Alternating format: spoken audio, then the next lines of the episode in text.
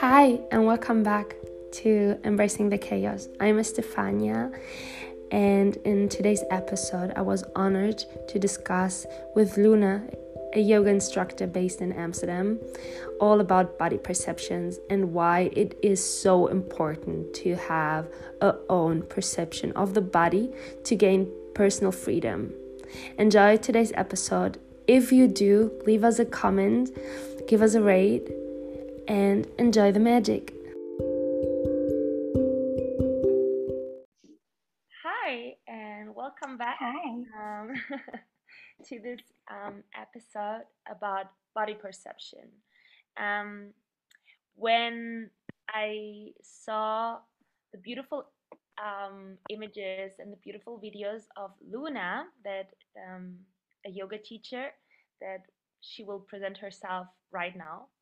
When I saw her beautiful videos, I was like thinking, wow, how much freedom. And it really inspired me. But at the same time, it triggered me to think about my own body perception. For those who don't know Luna, she's also a yoga instructor and um, she has such a beautiful images where she shows her body in her raw way, the raw material of the body. Like, for example, um, no bras and doing some beautiful yoga postures and beautiful flows. And um, so I came the idea of having this conversation with her just because I still think that even if we talk a lot about body positivity, body um, awareness, body love, and, and I'm a yoga instructor, and I always telling my students about that. That at the same time, I don't have this freedom in my body that I would wish for myself. Um, so now we have this conversation how the perception of body, uh, how the perception also as a yoga teacher um, can change the awareness on your body, but also as a woman. Um, how social constructions of narratives um, can form the way you see things, the way you perceive things. So, Luna, I'm super happy to have you in this conversation today. Um, Hello.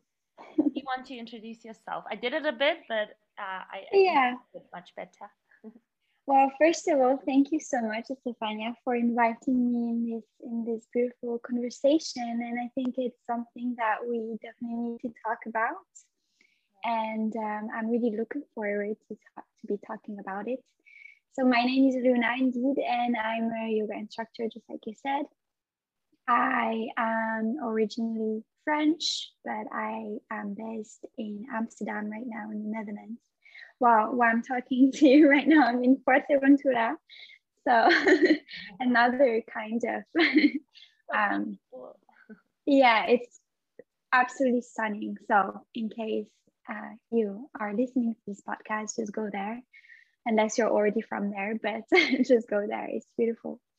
Um, and so yeah, I'm uh, I'm really uh, flattered also by what you said and how you introduced uh, my practice as well, which feels very yeah. I think at first I was not really aware of how it could at the same time trigger and inspire maybe some women um, and the more uh, I share about this uh, body wisdom, the more I, yeah, I realized that it's actually important to talk about it, to really just put some words on it, because a lot of women are still very uncomfortable with their bodies. And also, the fact that I'm doing this is truly because I struggled myself with my body. So, um, yeah, I'm really happy that we're going to have this conversation right now. And thank you so much for having me today. Yeah, it, it's really, Luna, I remember when I saw you and I did a full moon circle with you. Um, yeah. I Yeah. was truly inspired, and it's just my on, honest opinion. Um, another topic um, that we should talk about about inspiration one day again. Yeah. Um, but it's at the same time it was it triggered me, but in a positive way because trigger. If we use the, the, the word trigger, it's often used really in a negative way. But I want Mm. to use it in a really positive way that it inspired me to think about how do I perceive myself. Um, I'm also a yoga instructor and I'm working for the last four years as, as a yoga instructor. And as I mentioned before we started this conversation, that we always tell our students um, or we always give them the awareness of the body. But Yeah. when it Yeah. comes to myself, I, re- I, I realize that I have the body awareness, but at the same time, I'm not free. And Yeah.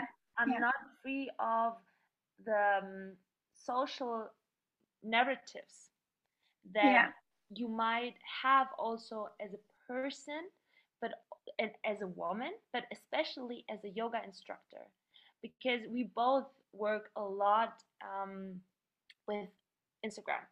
I mean, Instagram is a Mhm. beautiful tool. Mhm. Like, for example, we both are able to meet. I'm I was able to meet you, and um, Yeah. so it's a beautiful way of showing and empowering humans around you. But at the same time, it kind of triggered me because I thought um, a lot of people, when I say I'm a yoga instructor, they say, "Oh, how beautiful," and and they have like a kind of perception of a yoga instructor um, on the on one side that they think, "Oh, the yoga instructors they're always calming and peaceful." Yes. yes. they are super strange and they are super hippie and and um I don't know the Mhm. English word for it, but it's like super um yeah, high energetic.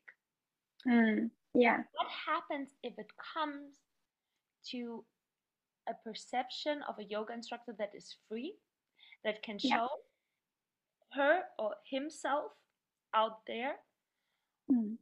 either thinking really in an energetic way, but at the same time in a business way, you know? Yeah. When it comes to the body perception, I asked myself, um, how do they see us and how do you see yourself Mm. to empower other humans or other women? And um, so maybe you want to um, answer this question for that moment. Mm. So, how do you see yourself right now? How do you perceive your body? And also in your professional way as a yoga instructor? Yeah. Well, thank you first of all for this question because I think it's beautiful. And um, and the fact that I just wanted to before I forget what you said about teaching and the fact that we're teaching yoga um, and that people can see us as a certain yeah stereotype sort of thing. When actually freedom for me when i think about freedom freedom is being everything. And so the way i perceive uh, so when i say everything is that you know both positive and negative and i don't even think about what's positive and negative i'm just i just am but it's very cliche as well say that but i get that i get to that in a moment. But the way i perceive my body i really see my body as a vessel and um, a vessel that is carrying my life experiences. It's carrying my emotions and all that i am all that I was also, and all that I will be. And growth, transformation, change are part of my body. And that's something I understood through giving and sharing and teaching as well. I think I think all of us as yoga teachers, you know, we started in some way. And we changed through the process of teaching and sharing because at the same time this is a healing process.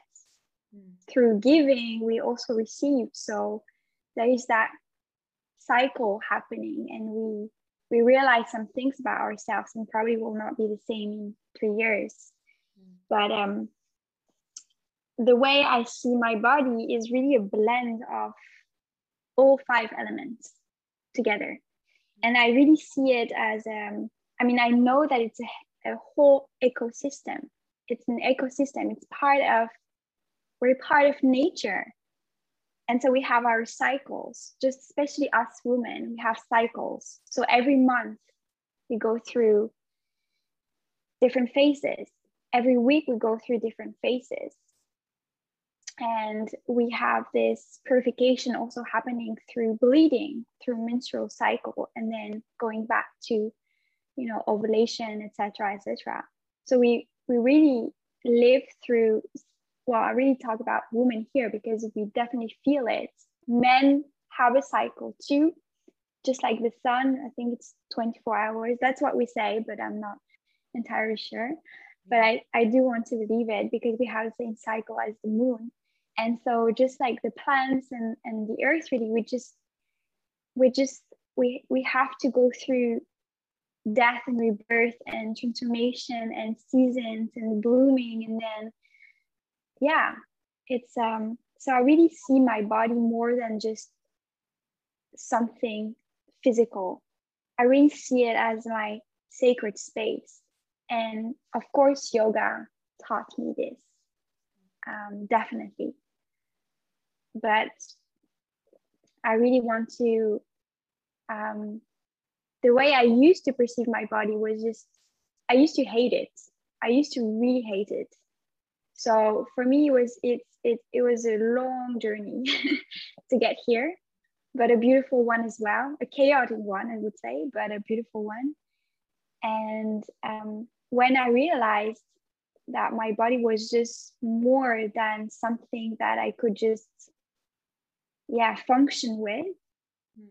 but actually that there was this whole you know these energies and this and my in my skin and my hair and my my organs and my bones and my muscles and i could do so many things with with all of that and and that you know my same that same body helped me to think as well there's my brain and there's so there's that whole system inside that is part of nature mm.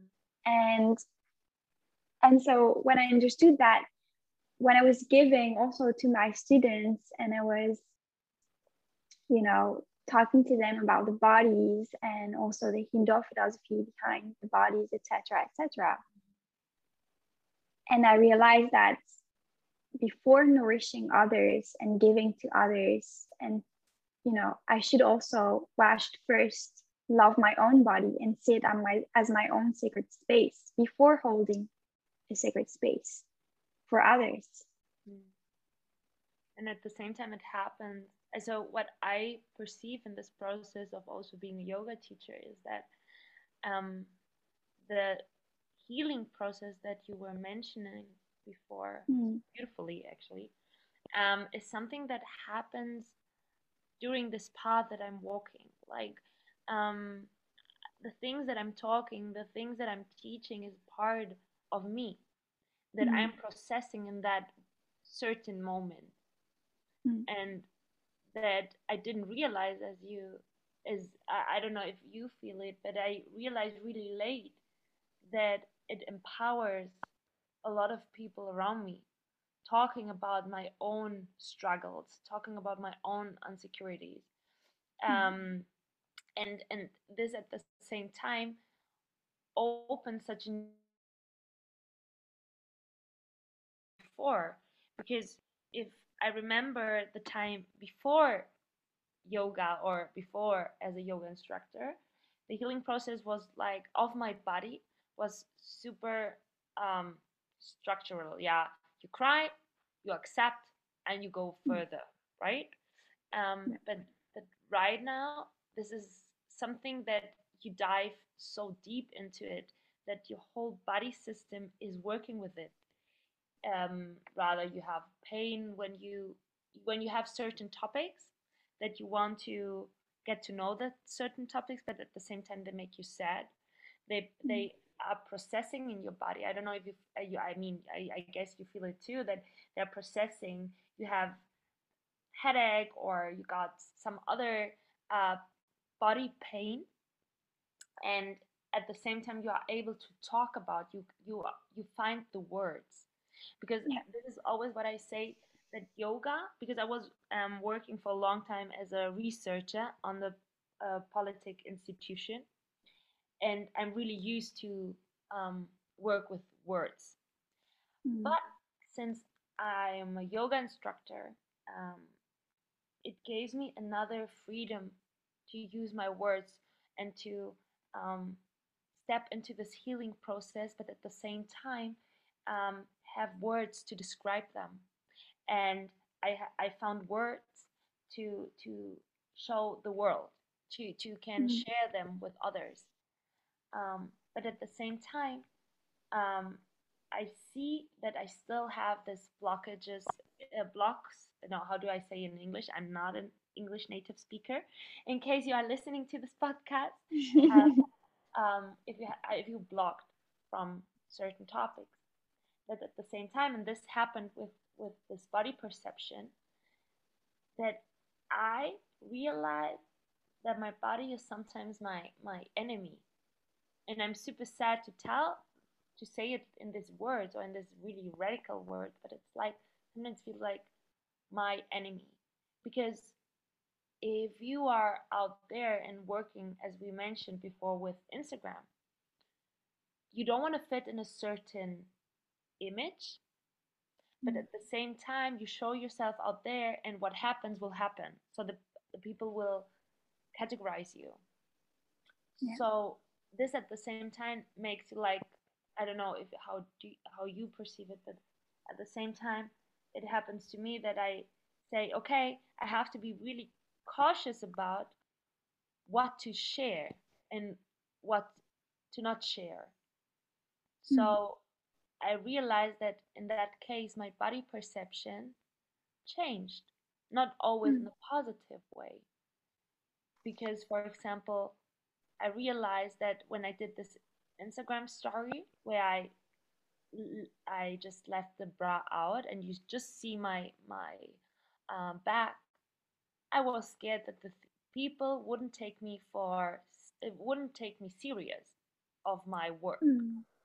because nudity is so negative um is, is, is so negative seen unfortunately and um so what I ask myself, how did this yoga Instagram change your or mine body perception in this way? Mm. How did it change you? Yeah. First of all, Instagram is I have a love and hate relationship with it. um, in a way that I do believe that it's a wonderful platform Mm, in a way i mean we can share so many things we can meet so many people and that definitely especially the last year with everything that happened in the lockdown it was a lifesaver and yes. it was just so yeah it was beautiful wonderful to be able to connect with other humans it was just i was so relieved to be able to do that it was really magical and i could also meet you and and so many other wonderful beings and especially women and um i think also um instagram can be very complicated like very complex um, in our head because it gets to our head. Also because it's it's part of being on your phone, right? When you're on the phone, you kind of get in your head, and when you scroll and you see other people, other women, other beings, you immediately get triggered in some way, or you know, some things pop up in your head, and so there is also something that is um, we're still unlearning and learning that um, not to label i mean not to label people and i think this is still a huge process because we're just born in that society where we label things we label people just like labeling someone as a yoga teacher or labeling someone as um, i don't know a whatever you want. Yeah, um, security. If we label, yeah, we have yeah the, the, the, the thought that we have a kind of control over the yeah that we actually don't have, but it's like yeah, it gives you like peace, right? Yeah, exactly. And so the the and and I think the the yoga world also on Instagram got so huge yeah. that at some point it started to become postures and postures and postures and postures. Mm.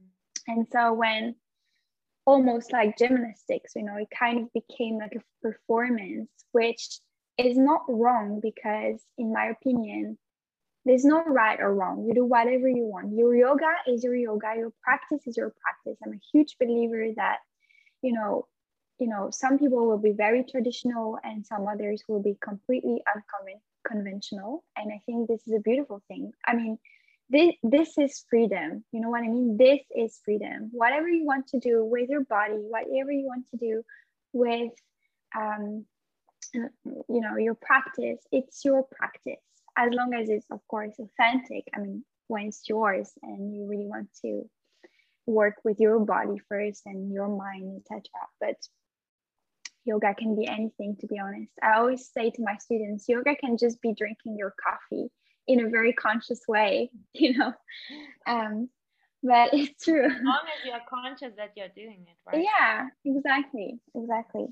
But um but yeah and and i think um I think Instagram definitely uh, at the same time allowed so many women to also free themselves, like to get freer, um, to get more conscious about their bodies as well, mm. especially as women, because I think it's also the main topic, women bodies in general.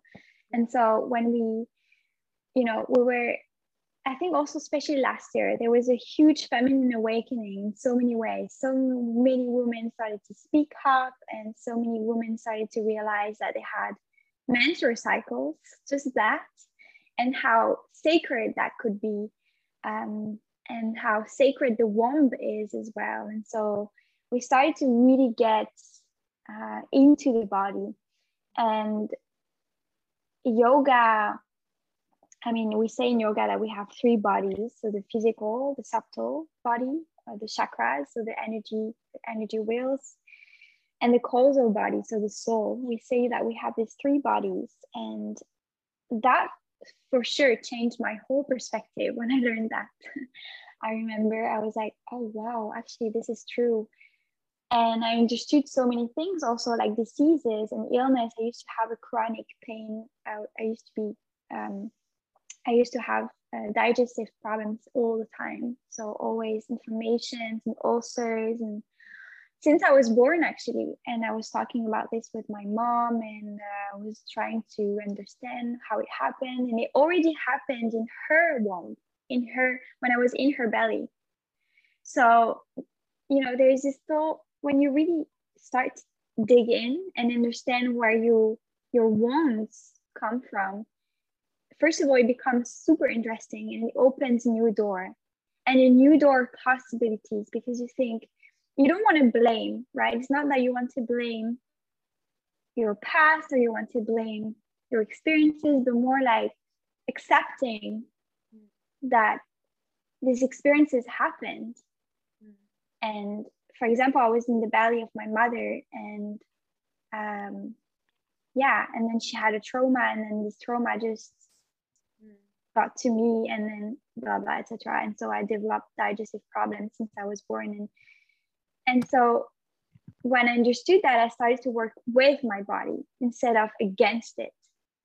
Just like the period pain you know if you have period pain and usually you say oh my god i have my period. I hate it and so you start to get into that negative cycle.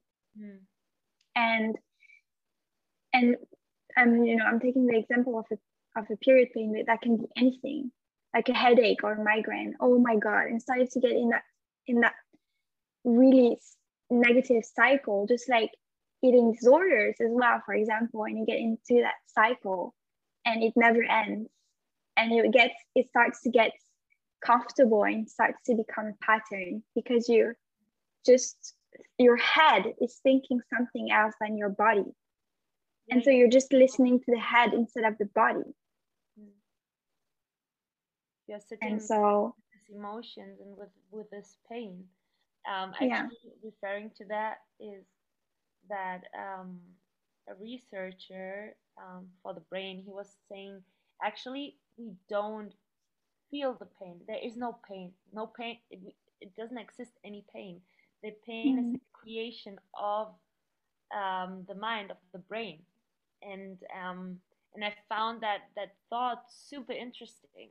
That if Mhm. it comes from your brain, if if all the pain is coming from your brain, you are also able to control it because you think with the brain, right? Um, so I found this this thought so interesting to what you yeah were saying because I had the same. So with my body, it's like as I as I mentioned before, it's like it can be my my my enemy. As you said, you have you you were suffering chronic um you had chronic pain. So for me happens the same. And after so many years, I understood that um, to work with that, to work with the pain, to work with my body that creates this pain or the brain, whoever of them. Mm. Um, because, for example, I have um, issues with my cervic- cervical spine. Mm. Um, that there are today I don't have pain actually, but there's a raw moments like that that I don't feel it, that I don't feel the pain where I I feel stiff on my neck, that I feel this really bad pain that I, I should make the operation, but I don't want it. And uh, then I had an operation of my thyroid. The thyroid, I think. I hope I spell Mm. it properly. yeah i think that's an the right operation on my thyroid, and through yoga, I understood that it has something to do with the expression, with the block, Mm. block blocks, the blocking myself of expression. That so many years before, and I guess um, when I was in a womb of my mom, that I already created this this pain. So it was like Mm. processing already. That yeah one day it will it would come out yeah and definitely um, I understood that this is my um, it's my my turn to work with this pain that causes me pain that causes me troubles like for example with the thyroid that I had to operate because they took Mm. one part of the um, of the thyroid um, gland out because I could I, I I received like a big big ball on my thyroid and um, so they had to um, take it out and it was really and now that i don't have it anymore i feel like something strange in my body but i embrace it because i knew okay this remember me this remembers me to not um, um, hold my words back that i should express Mm. myself otherwise it could come back this this big ball in my in my thyroid could come back because i still have the other uh, other half Um, for those that doesn't know it, the thyroid is like a butterfly. You have like two wings, and um, it's a tiny organ, but is the most important organ that I didn't know before of the body. And Mm. um, this is where the hormones are. Um, uh, the hormones are produced through the thyroid. Well, especially through the thyroid. And um, I don't have any issues anymore. I just have one left. The other one is gone. um, Mm. but this is the moment, as you as you mentioned, where I realized how I can work with my body and how it um, explains myself which struggles I should uh, I should I have and I should work with. Mm. I think what's important to understand also is that the body is always speaking to us. And it's always, you know, the body signals things always, constantly. So when you, you know, you, you get it through hunger, for example, when you're hungry, you get a signal when you have, um, you know, I don't know, stomach um, inflammation or the thyroid, just like you said, or anything that's, you know, just like also when a cancer or any disease is being manifested, the body is speaking. The body is telling you something. The body either is happy or suffering, and that's part of life. This is part of the experiences of life. This is part of nature, is exactly the same. Nature is, you know, it's it's the same. Some diseases are out there in nature, uh, in the plants, and we are the same. And so, you know, because maybe we haven't watered ourselves enough, or we haven't taken the energy of the sun, or many reasons, but it's really part of the ecosystem I was talking about is that we we need to we actually need to be able to embody what we do in the moment, what we are in the moment. So when you feel just like an emotion when it's arising, when you feel angry, be angry. You know what I mean? If you're not, if you're blocking the anger, at, it always comes at some point, right? At some point, we just explode when we keep on yeah, no, I'm fine. Yeah, no, I'm fine. Yeah, no, I'm fine. and all of these emotions are stuck in a box, but it's a Pandora box. So at some point, it just it's it just opens and and you know probably we explode? Or a pain comes in also in the body or a disease comes in the body. And so we need to we need to be able to embody and that's a practice right? It's a practice. It's really a daily practice to be able to embody what's there. Yeah and that's what you said also about yoga teachers when you know people perceive us as very calm being but i'm just you know most of the time i say well i'm just everything at the same time. If i'm angry i'll be angry. If i'm sad i'll be crying and that feels good. If it's important because otherwise yeah. you keep it inside of you and and um, there will be something creating in your body yeah.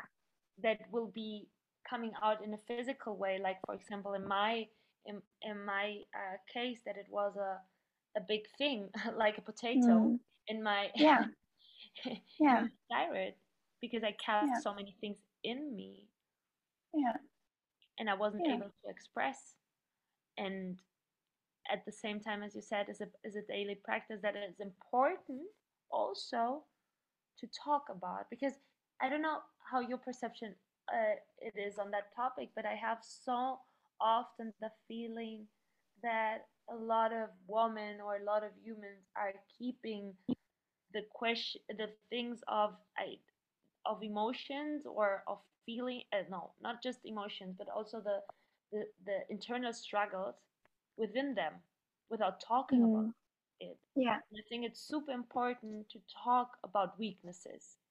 And it's super important to talk also about power. But you can't just talk about power without talking about weaknesses because yeah. otherwise um, there will be a creation of an image that is not real, right? It's not realistic. Yeah, exactly. So I think this is also a, a basic tool that I learned because I always say like yoga is my tool.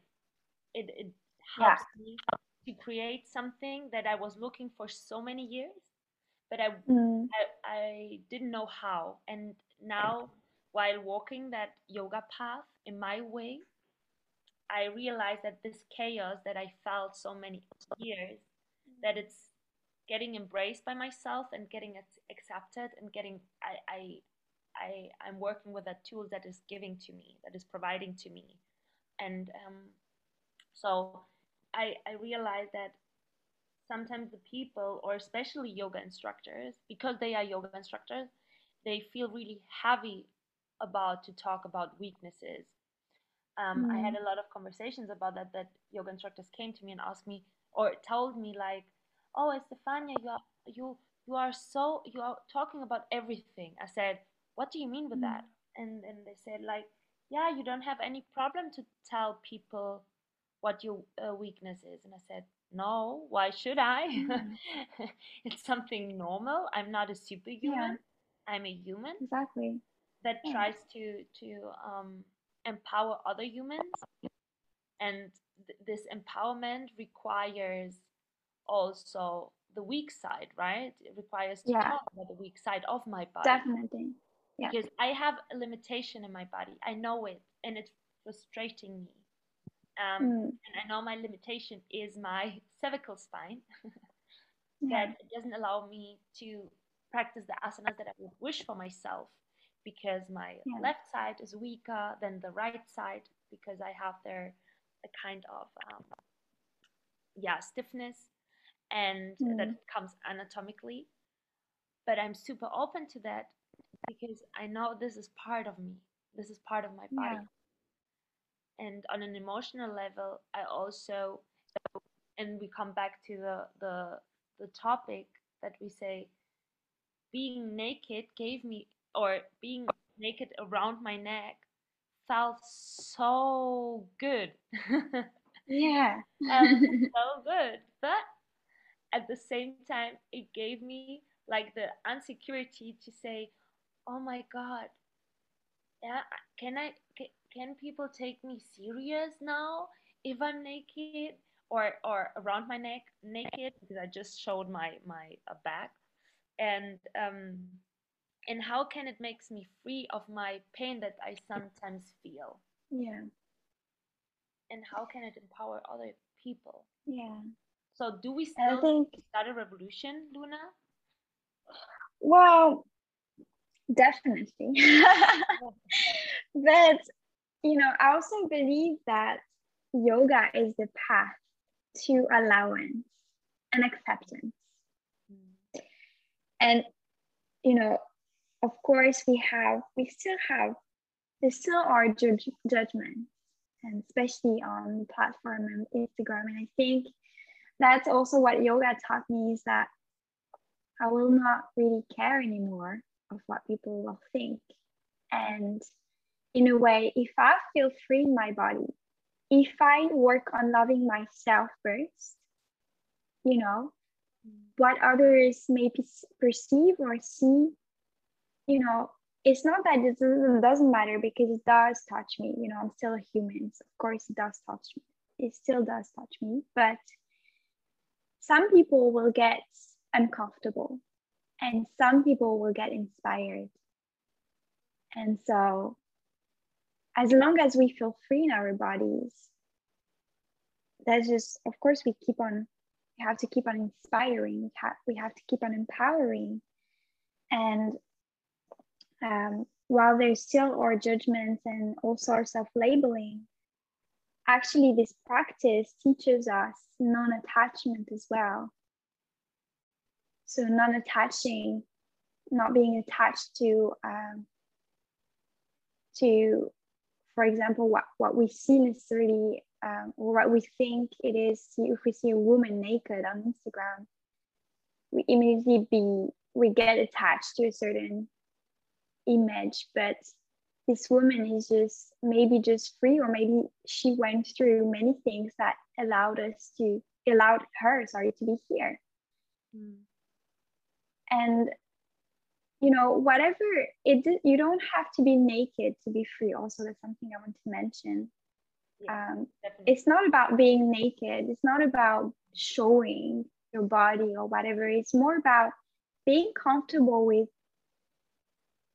your own self with your own body. And and so showing or or not showing not choosing not show but when you inspire you want to you want to especially nowadays you want to be more genuine. You really want to to, to show that authenticity because we you know we don't want to i think the days where people were just taking pictures in front of a like you know the blogger blogging time. It was absolutely perfect. I think it's over now. Um and i think And also behind something. yes and i think also instagram was good and bad in a way that um it was it was good to show that move like that phase. We went through that phase and now we, we're going through a phase of of being more authentic so i think people also realize more and they want to show more of their, their true self. Um, but i think that as women and facilitators of this practice it's really important to actively share about bodies um, freedom and to be able to create a space for people so they can feel safe in their own bodies through understanding and self-knowledge that we can find yeah in meditation of course in physical practice but many more just listening.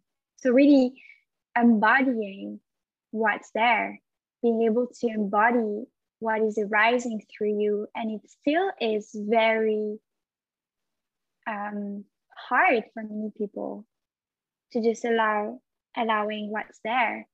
So just like you said with your own practice some days will feel a bit more open. Some other days will feel more closed. And it's okay. It's not that we want to do like back bends every day. It's not that we want to maybe not even practice physically every day but that's just that just like you said it's a tool. Then yoga becomes part of yoga is just a world as well right? It just means union. Then it's just it's something that you want to work on every day it's one you want you want to work on when you wake up even and think okay how is my breath? It's getting an is, addiction. It's an addiction. Yeah.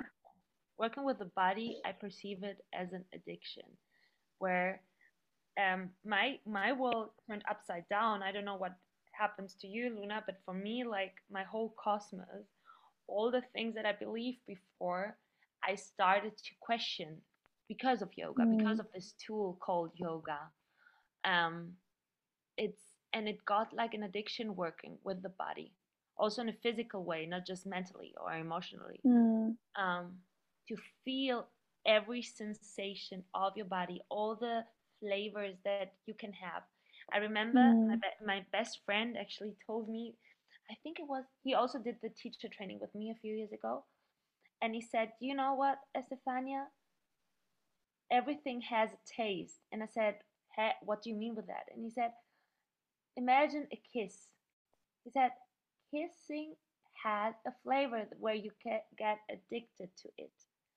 And I was like, Hey. Mm. So I kissed my boyfriend one day and I realized, oh God, it has a taste. And and the same time happens to me on my mat that I realized that every sensation in my body has yeah. a taste. That I got addicted to it.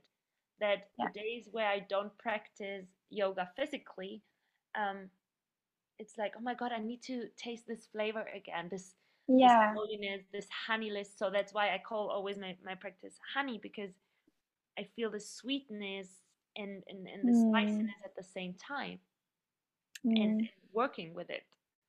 Um, so it's, as you mentioned, like um, it's a unity of, of yeah. sensation and feeling and feeling good or bad, yeah. realizing those feelings of your body. Yeah. Yeah. That you're exactly. Yeah, it's just it it's it's really being able to to really listen and be here fully with the body. So that's where that's where yoga happens. When you're on your mat and practicing the physically the asanas and you when you go through posture and and you know and you feel and so the first thing is the breath. How's the breath? How is it flowing through you? And then where do you want to make your body more comfortable? Why is it that you feel the openness? And why is it that you feel more space more space and spaciousness? Why is it that you feel more mm, like just like you say why is it that you feel more spicy or um yeah more like sweet? And and it's really when you dive into the body truly that's where it happens. That's where that's where you got in you get into um, a love making yeah. with your body. You want to make love to your body. You want to make love to yourself when you practice. And and just like the body your body your own body is your own temple. That is cliche but it's true.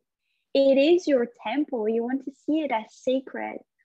Are you you know even hugging ourselves feels weird when actually should be the first thing that we should do before even hugging others. Mm. just like when we talk about you know we heard it many times love yourself before loving others. It's mm. true. You want to be comfortable with your own body.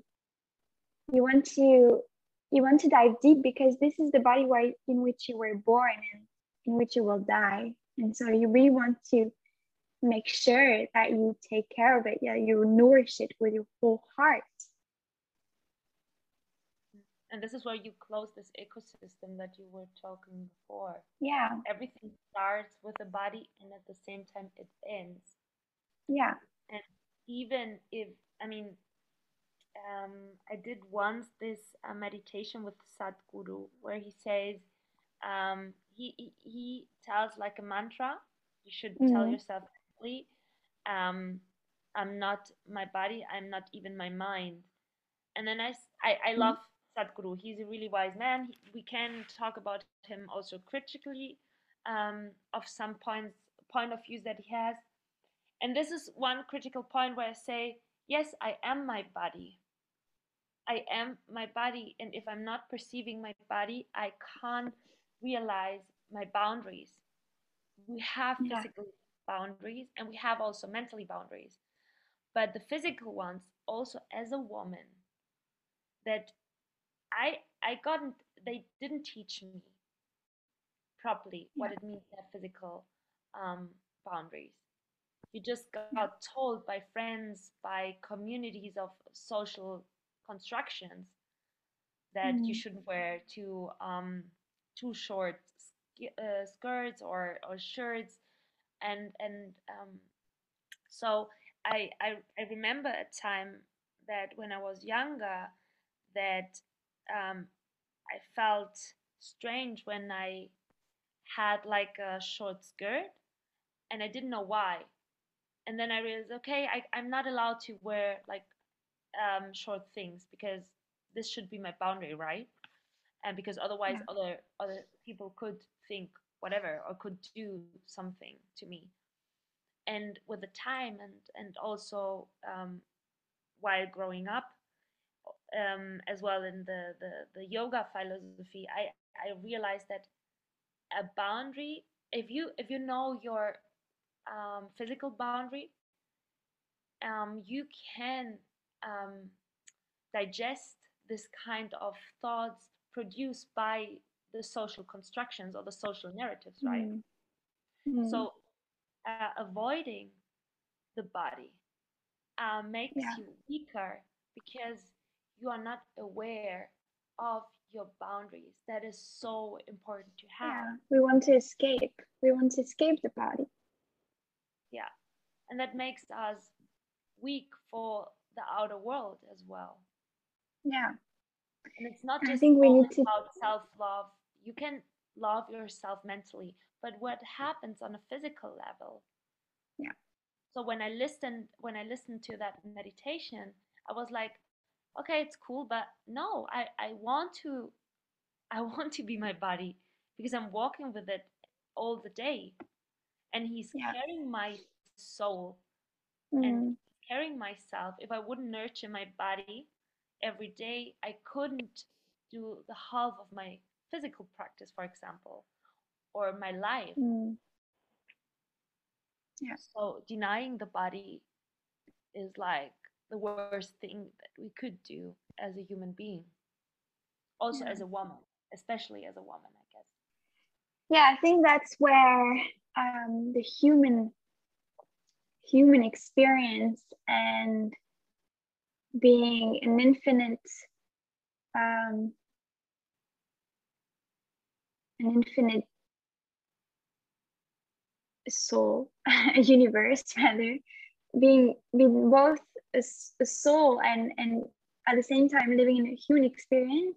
I think that's where a lot of also people I think struggle um, when it comes to to mixing spirituality and and the human experience. I think um, that I had a lot of questions from people saying, but how how do you um, how do you do both? How do you at the same time have this spiritual experience and at the same time being human, being a human?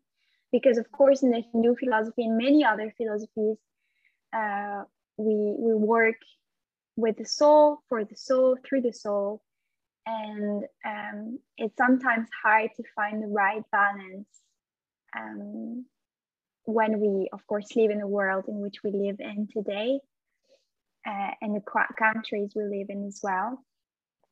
So I think that's really interesting what you said. Also, with you experienced as a younger girl, and I think that's um, that's also something that we need to.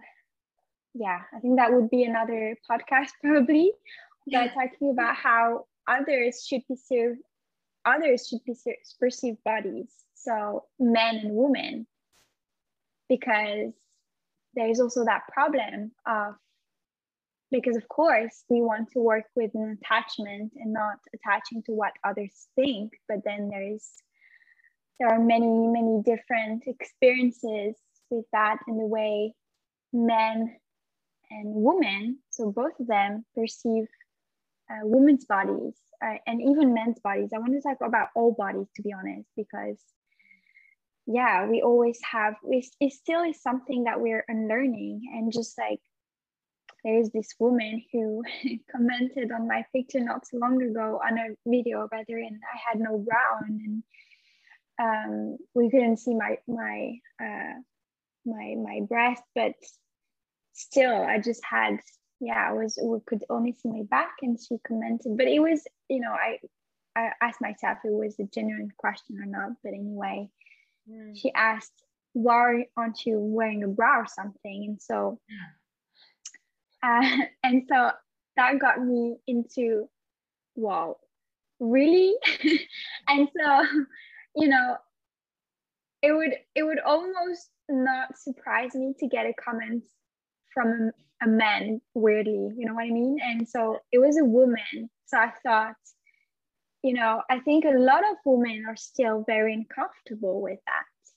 Yes. With other women being being free, but also because we as women don't learn how to be free with our bodies. So that comes from there. They are teaching us that comes from the start. Yeah. That comes from from not being able, yeah. As young women, we haven't learned. We never learned how to be free with our bodies. We even haven't learned how to masturbate. You know, it's true. When actually men just learn this very quickly, and it's almost rooted, it's anchored in the way, in the education. Yes. And us as women, we're still finding our way to orgasm and pleasure. Now it's starting to awaken. We're starting to it's starting to rise we're starting to realize that now. Mm. But for many years, yeah, we, well, I don't know about you, but when I was younger, I was definitely not taught how to get an orgasm and how to masturbate. I was not even, I was so scared to even touch I myself. Bad. I felt that, like if I would do mm. something wrong, actually. Yeah. If I yeah. would do something that is not allowed. Yeah because this is what I mean with boundaries, with the social boundaries that they were talking or telling you that this is right or wrong. And yes, yeah. there is an awakening happening, but I think just because we are aware of it, you know what I mean? Like it's yeah. still a super, super, super small circle of this awakening. Yeah. And um, and this is where, for example, that happened to you, that a woman was asking you that question because mm. yeah you are right there is something happening we are starting the kind of revolution that we need but it's not strong enough because it's still and as and this is what I like you uh, what I like when you said it's not about nudity or being naked. It's it doesn't matter if you are naked or not. If you want to cover yourself, eh, yeah. if you are fine with that and you accept it, don't feel bad because I guess a lot of women who who like to be fully um, covered, yeah, they feel good about it. So why do I have to judge if I don't like it to be covered? I don't judge you because I accept it as long as you feel good about mm. yourself, about your body in this um, image. Exactly. And um, and this is also something that you just you you just learn to accept it if you learn the boundaries where you say okay stop from here and stop it now because i'm not you don't get it, it your words don't get through me anymore. Yeah. And this is my boundary that i'm showing you. It doesn't matter it doesn't matter which way or from which way you are coming. And i didn't yeah. learn this. I didn't i never spoke to my parents about sex. I mm. i wasn't allowed to have a boyfriend. Um my first boyfriend and is my yeah he will he he's the father of my two kids and we will marry now 13 years that we are together and he was the first one I met him with 19, and he was the first one that I present to my parents. But at home, we never talk about sex or, well, masturbation. Oh my God, never. Mm. I couldn't even imagine to talk about now. Actually, yeah. mom, if you are listening to that, I'm sorry. No, but that's yeah, that's also the thing. It comes from education, but also because then you know other generation the previous generations also were not as free i would say. Well it depends of course unless you have hippie parents. I have a hippie mom so. Oh that's cool though. i love but, uh, mom. I love you but uh, it's true that yeah we have to we have to this is this is part of this is part of being free to listen to the bodies, to understand our bodies, and to get to know our body. Because that's the thing, right? We don't know our body.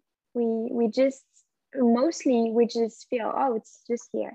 And yeah, we don't really know what to do with it. And so that's why there are illness, like some Ill- chronic pain, for example, or diseases and it's it's really about listening it's it's listening to the little cracks and listening to the little to the, the open spaces and being able to go there and embody um, and, and, and embody that both shadows and light both sides of you and being that full um, that whole being being complete in a way that be, being raw, just being, because it's cliche, but as far as we know, unless we talk about reincarnation, that that could be another topic, but we live,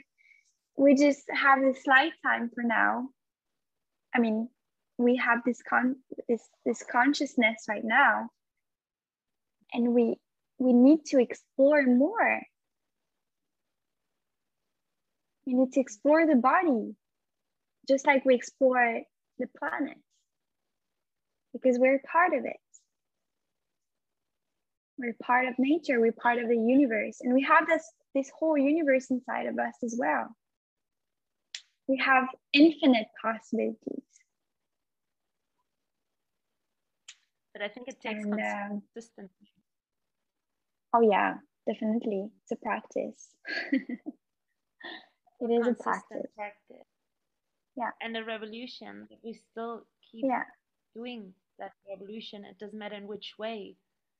Everyone yeah. has his own way to to start the revolution. Yeah. And the most important thing is showing consistency and at the same time empower humans through your voice, uh, through your images, through your body. yeah showing it yeah and luna i couldn't end our conversation in another way because as you said the raw material working with the raw material in a consistent way um, i think we as i mentioned i couldn't have uh, end that conversation with your words in a better way the raw consistent material that we have to work with Mm. and, and um, I hope we will meet again. And I hope that we we empowered one or two or maybe more beautiful humans out there with our conversation, with the raw conversation actually yeah of uh, so many aspects of the body perception. So thank you so much, Luna, for your time. Thank you so much for your inspiring words.